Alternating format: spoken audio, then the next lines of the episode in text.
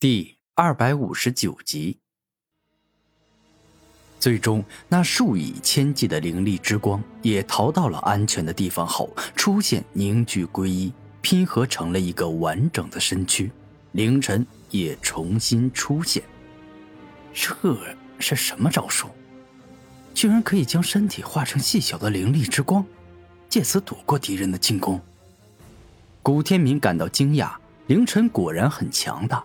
天之骄子名不虚传，掌握了很多厉害的绝招，而这招灵化之术虽然很厉害，可以避开各种攻击，更甚至能让自己躲过被囚禁、被束缚等各种危险的局面。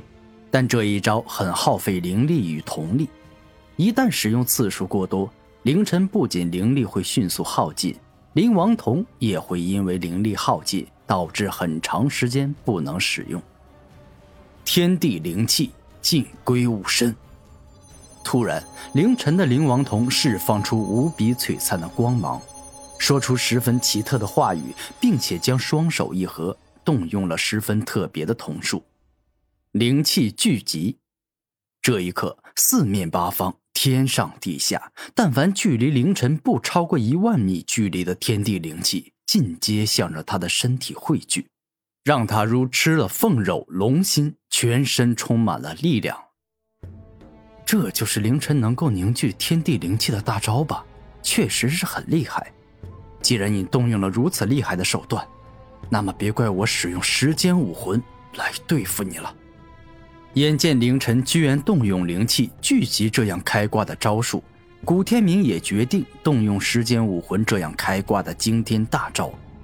突然，凝聚了大量天地灵气的凌晨一下飞到了距离古天明很远的高空，而且迅速结了七阶灵术的印。原本七阶灵术尚处于灵海境的凌晨是无法使用的，因为需要体内拥有极为庞大的灵力。但使用了灵气聚集后，他已经完全没问题了。七阶灵术陨石天降。当凌晨准备完毕。一颗堪比雄风巨月般巨大的陨石出现，向着古天明狠狠地砸了下去，释放出可以摧毁一切的力量。面积如此之大，虽然这陨石威力很强，但不可能极为坚固。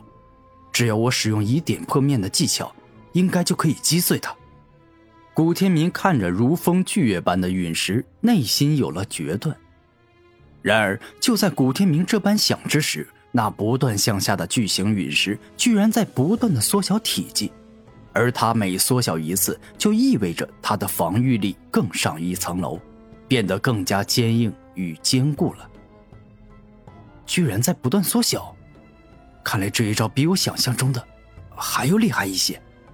古天明露出严肃的表情，凝聚全身的灵力，意识准备发大招了。七阶灵术对应的是王者境。虽然不可能有王者境的威力，但哪怕是真正的超凡者，像五十级、五十一级这种普通级别的，根本挡不了这一招。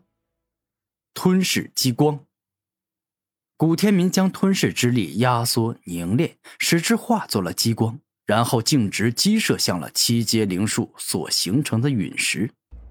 这一刻，吞噬激光宛若击中了世间最为坚硬的石头，根本射不穿。更吞噬不了。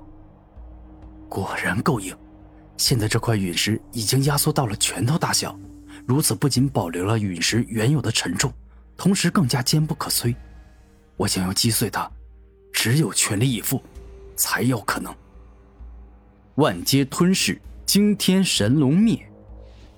古天明怒吼一声，同时动用吞噬之道与惊天化龙诀的强大力量。顿时，他全身冲出众多的吞噬之力，整个人更是短时间化作了一头神龙，以凶猛狂暴之姿攻向了那拳头大的陨石。两人的大招相遇后，那简直就像是两个强大的超凡者在大战，所爆发出的威力惊天动地，足以轻易灭杀一个普通的四十二级超凡者。好沉重，那陨石的重量。仿佛比十座大山还要重，且压缩后坚硬的程度真的让我感到头疼。我都将两种极为强大的力量融合在一起了，但也不能够击碎它。古天明此刻全力以赴，咬着牙硬拼拳头大陨石，一定要击碎它。我承认你确实是很厉害，但你只是一个灵术，你的持久力不够，不可能长时间维持下去。